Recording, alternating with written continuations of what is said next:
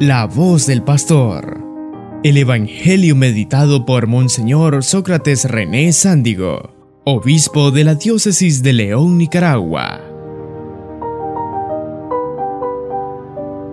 Mis queridos hermanos, hace buen rato tratamos de hacer ver que la iglesia no está fuera de nosotros que la iglesia somos nosotros. Y no lo hemos logrado en un 100%, porque todavía algunos católicos, algunos miembros de la iglesia, siguen hablando de la iglesia como en tercera persona. Es que en la iglesia tal cosa, es que en la iglesia tal cosa, cuando deberíamos en posesivo decir, nuestra iglesia hace tal cosa, en nuestra iglesia hacemos tal cosa, en nuestra iglesia estamos planeando, estamos involucrándonos en primera persona plural. Aclarando eso, a mí me encanta rescatar de la palabra de Dios características que nos incumben de cómo debemos ser iglesia. Y hoy rescato tres aspectos que nos pueden servir precisamente para fortalecer nuestra identidad como iglesia. En primer lugar, nuestra iglesia es enviada. Ella no se inventó sola, ni se hizo para ella misma ella es enviada. También ella es poderosa, tiene poder, no en el sentido humano, sino poder sobrenatural, es santa. ¿Acaso no lo decimos en el credo? Una santa. Y además es transformadora, tiene que transformar. Rescatemos estos tres aspectos, mis queridos hermanos es enviada, es decir, es misionera. Hoy enfatizamos mucho este aspecto de la iglesia misionera y estamos aclarando que eh, la misión no es ir allá al África. Yo cuando estaba chiquito, así como los niños, y me hablaban de los misioneros, pensaba en alguien que andaba por allá, en esos países, el Congo, Kenia, África del Sur, Senegal, entre medio de leones, serpientes y animales, abriéndose paso por las montañas para, pues, predicar. Esa era mi idea. El misionero, pobre hombre, pobre mujer por allá, en países lejanos, daba hasta miedo. Después se aclara la idea y la misión no es ir allá, hay que ir, sí, pero la misión es también aquí. Yo soy misionero en mi casa, yo soy misionero en el ambiente donde me muevo, yo soy misionero donde estoy, porque soy iglesia y a mí me enviaron en el Antiguo Testamento este perfil ya se asomó. Esa primera lectura del profeta Amós, conociendo la geografía y el quehacer de este hombre, te das cuenta cómo hay un espíritu misionero porque es enviado. Resulta que Amós vivía en el sur, en Judá, y no, sé, no era profeta ni hijo de profeta. Había familias proféticas, pero él no. Él se dedicaba a cuidar ovejas, a cuidar ganados, era arriador. Me acuerdo que antes les decían concierto en las fincas. Era un concierto, un arriador de animales. De allí lo saca Dios y lo envía al norte, a Israel. Y por eso él reclama, si no soy profeta ni hijo de profeta, soy un arreador de animales. un concierto, un cuidador de las fincas. Pero el Señor lo ratifica, lo envía y lo manda a ambientes difíciles, a ser críticos de sacerdotes, de reyes, hasta de profetas falsos. Él se siente enviado, Él va enviado. Eso es lo que hace Jesús, tomando a los doce y los envía de dos en dos. Ese espíritu nosotros tenemos que encarnar. Yo vengo al templo los domingos, voy a la iglesia, escucho la palabra, me alimento de ella, comulgo si puedo, me restauro confesándome ahí con el Padre, tomo, retomo energías y salgo. Por eso es que la iglesia, en la iglesia los domingos se dice, se, se llama misa, por la última frase en latín que se decía, misa es, o sea, e, e, e, era enviado el que comulgaba a ir a misionar. Se enviaba, vayan, vayan, vayan, somos enviados, somos enviados, queridos hermanos. Y si yo me estanco, estoy estancando a la iglesia porque yo soy la iglesia. Si yo me canso, se está cansando la iglesia porque yo soy la iglesia. Si yo no evangelizo, no doy testimonio, es mi iglesia, soy yo el que no lo hago. Y por eso Pablo decía, ay de mí si no evangelizara, ay de mí. Siendo así, que yo vengo al templo, me reúno y, me, y soy enviado, cada domingo yo soy enviado, por eso el que no viene a misa no se siente enviado, el que no va a misa no se siente enviado porque no se convoca, no se congrega y no siente el vayan, vayan, misionen. No se siente enviado y se estanca, no siente ese, ese gusto de ser enviado. Y de manera concreta, esas acciones que implican directamente al templo, a la parroquia, a la iglesia, deben ser tomadas como un envío. Es el caso de ustedes, queridos catequistas. Levanten la mano aquí quienes son catequistas, por favor, para distinguirlo. Levanten la mano los catequistas sin... Tú lo levantan así como con pena, como así. Eso, muy bien.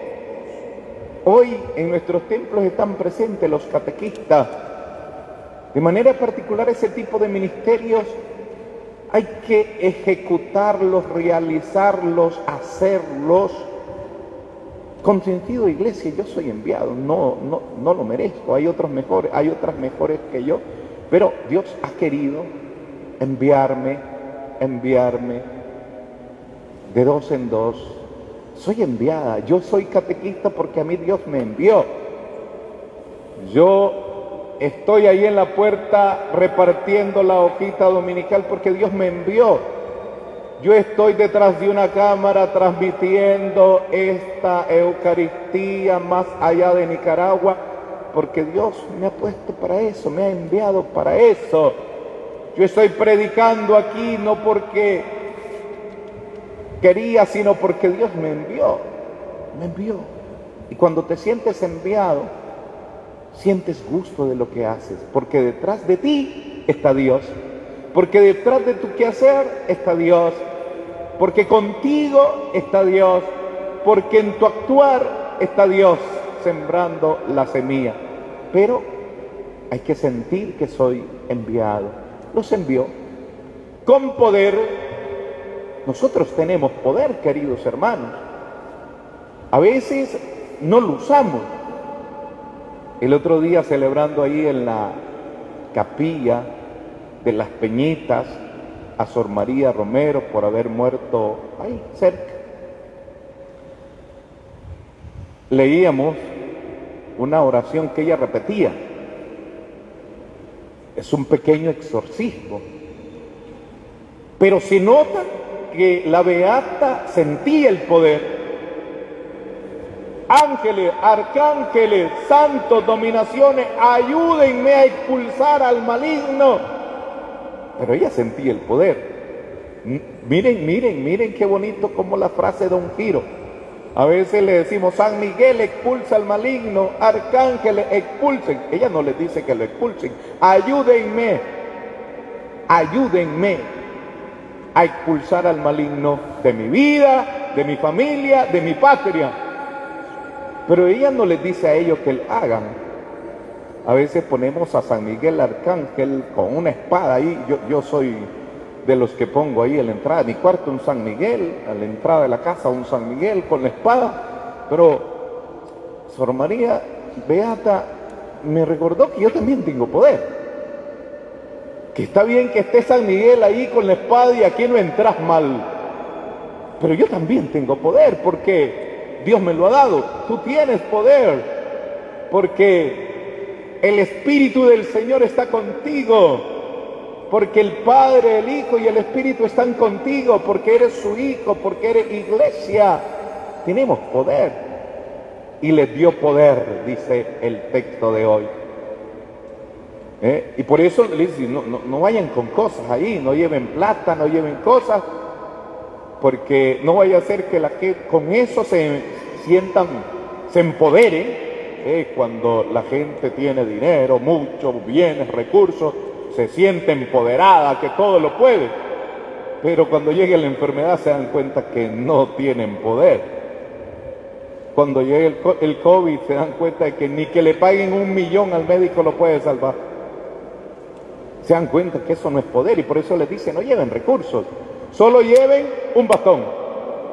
Es el que uso yo, que por cierto estaba pensando que no me lo pasaron hoy, pasé sin, sin báculo, estoy sin báculo ese báculo, ese bastón, es signo del poder que Dios te da a nosotros de manera particular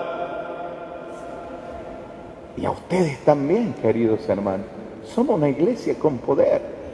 Tenemos el poder de expulsar el maligno y ustedes lo pueden hacer en su casa. Recen esa oracioncita de Leviata que me encantó, de verdad que me encantó porque me hizo ver que yo no le voy a echar la carga solo a San Miguel, ni a los arcángeles, yo. Ayúdenme, lo oyeron los catequistas que estuvieron ese día, decía la oración, ayúdenme. Una señora de allá de Estados Unidos que no se pierde una misa, me dice, ayúdenme a conseguir la oracioncita que le pasó el padre, dice, pues búsquenla en el internet, el exorcismo que hacía Sor María Romero, que me encantó porque es ayúdenme, siente poder.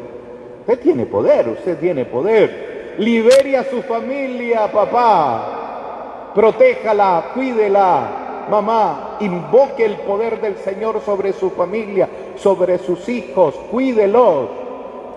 Vete de mi familia, maligno. Aquí está Cristo que nos cuida. Libero a mis hijos de toda maldad.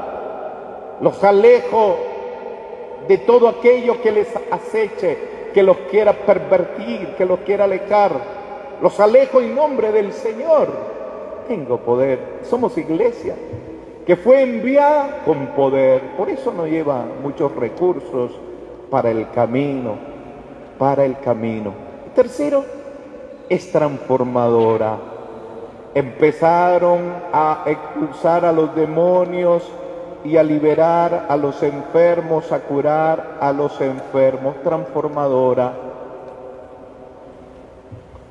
Suelo, como obispo, crear parroquias así en algunos lugares vulnerables. Solía hacerlo en Huigalpa, por ejemplo, donde muchos barrios son periféricos y creé al menos seis parroquias en la ciudad. Ahora, poco a poco vamos a ir creando aquí. Hoy voy a estar por allá, por donde está el aeropuerto, donde está el Padre Manuel Cabrera para anticipar la fiesta de la Virgen del Carmen. Y ando viendo ahí por dónde crear parroquias. Voy a ir al Divino Niño, allá de Dolores. Vamos a ir creando parroquias. Voy a crear una parroquia ahora mismo allá en eh, una comunidad de Santa Rosa, otras en el Viejo, una aquí en la Ceiba. Vamos a ir creando. ¿Por qué? Porque en la presencia de un buen sacerdote transforma, cambia. ¿Qué vi yo en esos barrios donde creé parroquia? Que había primero muchos cultos sectarios. 10, 15 sectas, cultos. Y yo pensaba, pero ¿por qué si hay 10 cultos ahí, el barrio no cambia? ¿Por qué allí sigue habiendo pobreza? ¿Por qué allí sigue habiendo inseguridad, robo? ¿Por qué? En cambio miraba que cuando ponía un padre y creaba una hermosa iglesia y activaba aquella comunidad, el barrio se sanaba. Después de unos dos, tres años, el barrio era otro. Hasta los taxistas ya querían entrar al barrio que no les gustaba entrar. Me comprobaba el poder transformador de la iglesia. Cambia. No de que éste dejó de beber guaro, que éste dejó de fumar, que está bien. Transforma todo todo, es una transformación íntegra. Va desapareciendo la inestabilidad producto de la inseguridad, del robo, y se va ganando paz. El egoísmo se va transformando en honestidad. La pobreza va desapareciendo porque la gente empieza a invertir. Ya no tienen miedo a abrir un negocio en ese barrio porque ya no les van a robar. Va cambiando, va cambiando, transformado. La iglesia es transformadora y si no lo es, está estancada. Donde haya un buen cura con una buena parroquia, ahí el ambiente tiene que cambiar. Donde hay una estructura pastoral buena, una buena catequesis, un buen grupo misionero, un buen staff de comunicadores, un buen grupo juvenil, una estructura pastoral fuerte, eso va a cambiar. Porque la iglesia fue enviada para cambiar, para transformar. Fueron a predicar la conversión, dice el texto, fueron a predicar la conversión. Queridos hermanos, si ya vimos que nosotros debemos sentirnos enviados y que tenemos poder en el nombre del Señor, en el nombre del Padre, del Hijo y del Espíritu, y en el nombre de la Iglesia y de la Santísima Virgen María, a quien invocamos continuamente. También, queridos hermanos, tenemos una fuerte obligación, la de transformar donde ponemos pie. Y el primer cambio se debe de notar en el cuidado del entorno en que estamos. No, yo ya no boto basura. No, yo ya no tiro la basura ahí al patio. No. No, yo ya la casa la cuido, yo no le doy que hacer a mi mamá. Ensucié ahí la pared, la voy a ir a limpiar lave eh, el plato, lo ensucié porque se lo voy a dejar ahí a mi mamá o a la que limpia la casa. Transformo, transformo. Ya yo me acordé de que dejé las chinelas tiradas por ahí, las voy a ir a recoger porque no es posible que yo sea producto de desorden, de descuido, de suciedad y tal.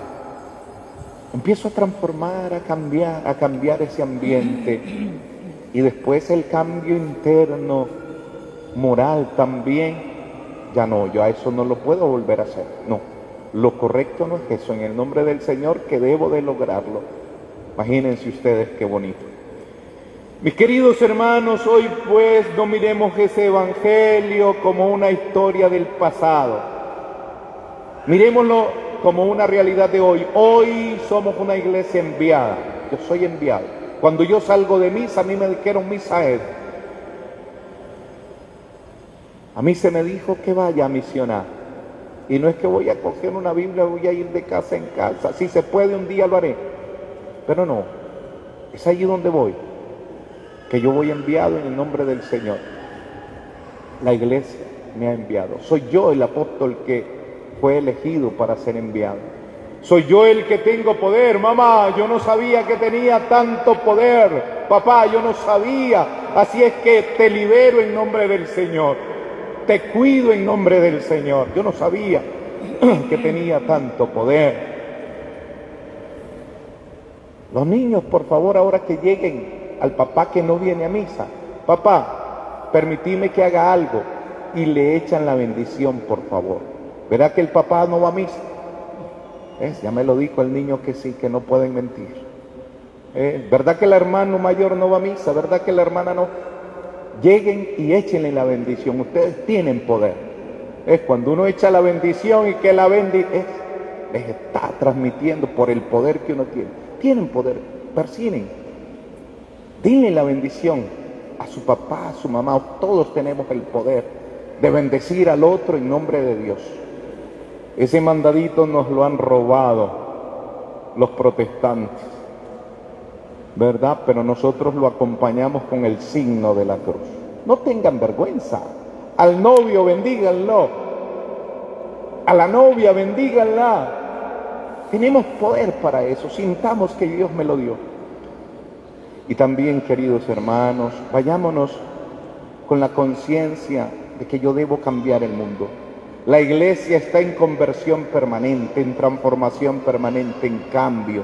Ella debe enfrentar las situaciones más difíciles para cambiarlas, para transformarlas.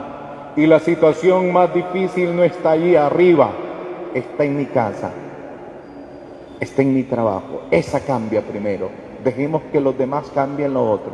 Cambiemos primero lo que nos toca cambiar. A mí no me, no me mandaron a transformar, a cambiar la diócesis de Bluefield, no. Ahí está Monseñor Francisco. A mí me mandaron a cambiar la diócesis de León y de Chinandega y en el nombre del Señor y de la Santísima Virgen María y con ustedes la iglesia, lo vamos haciendo. Amén. Este programa ha llegado hasta tu hogar gracias a tu ofrenda generosa.